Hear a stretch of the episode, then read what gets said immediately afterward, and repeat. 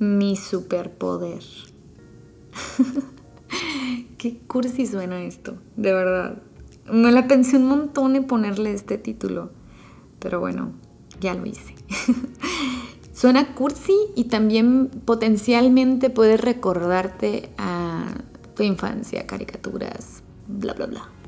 Pero bueno, hoy quiero retarte una cosa porque a mí me fascinan los retos. Eh, para que veas qué tanto nos parecemos tú y yo.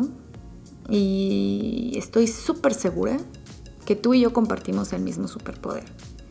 Ese es el reto. Vamos a ver si es cierto. Verás, mira, tú y yo somos dos humanos que posiblemente nunca hemos cruzado ni siquiera la mirada, con historias y caminos completamente diferentes Dos humanos totalmente distintos, criados por diferentes padres, diferente código genético, diferente historia, diferente todo. ¿Cómo es posible que compartamos el mismo superpoder? Bien, ya vamos a hablar de eso más tarde, pero bueno, quiero compartirte a lo largo de mis 33 años y de mi historia en general, la realidad es que la vida me ha sorprendido con uno que otro golpe. Unos que te juro que me ha costado incluso años asimilar. O sea, eso de estarle preguntando a la vida en múltiples ocasiones si de verdad era muy, muy necesario que me pasara tal o tal cosa. Y bueno, muchas veces las preguntas con ironía, a veces lo preguntas con sarcasmo, a veces con humor y muchas otras incluso súper lleno de dolor. O sea, el drama es real, amigos.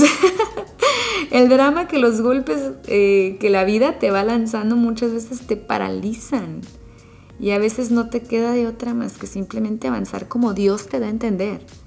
A veces esos golpes te motivan, sobre todo cuando eres una persona con el chip terco. Aquí está para muchos que dicen el ser terco también puede ser bueno. Eh, y bueno, sobre todo cuando lo sabes aprovechar. y en fin, bueno, a veces aceptas las cosas, te adaptas, evolucionas y por último te modificas. No quiere decir que te cambies tu persona, o sea, tu esencia sigue siendo la misma. Simplemente es que modificas esas cosas que te hacen mejor, te hacen más fuerte y muchísimo más sabio o sabia. Eh, este superpoder del que yo vengo a hablarte hoy se llama resiliencia. O sea, suena súper complejo, porque la resiliencia se puede volver un hábito, puede ser aplicada desde la forma más minúscula hasta la forma más compleja. Pero sí, dentro de la resiliencia podemos adherir muchos otros pequeños, grandes superpoderes del humano. Pero la resiliencia me parece uno de los más maravillosos y estoy segura que es parte fundamental del ADN humano. Es decir, todos la tenemos pero a muchos les da temor aceptar que la tienen, abrazarla y sobre todo practicarla. Porque claro, o sea, hacemos uso de la resiliencia solo en momentos de emergencia. Y claro que a nadie nos gusta sentirnos amurallados por la emergencia de algún golpe duro de la vida.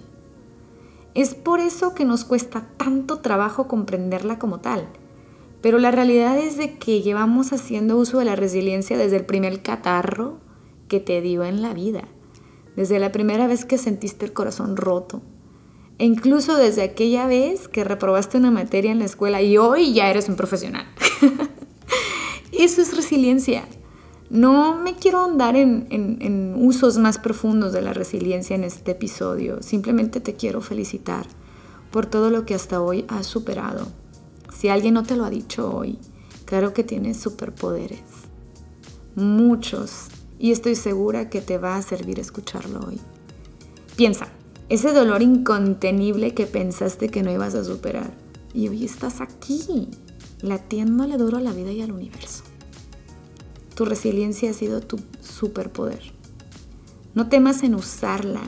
Duele y asusta ver el miedo a la cara, pero me imagino que duele muchísimo más estarlo evitando y quedarte estancado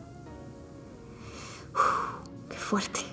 Así que si hoy has tenido la valentía, neta, date esa palmada en la espalda porque la mereces. En algún lugar, hace años yo leí que existe un héroe en cada corazón. ¿Y cuán cierto es? Ahora dime, si es cierto que compartimos el mismo superpoder Y bueno, pasale este podcast a la persona más resiliente que conozcas. A nadie le estorba una felicitación casual.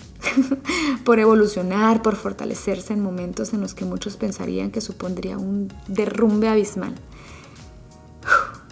Yo soy Angélica Mendoza y esta es mi voz. Te invito a que te quedes al siguiente podcast conmigo. Hoy te deseo felicidad infinita. Hasta la próxima.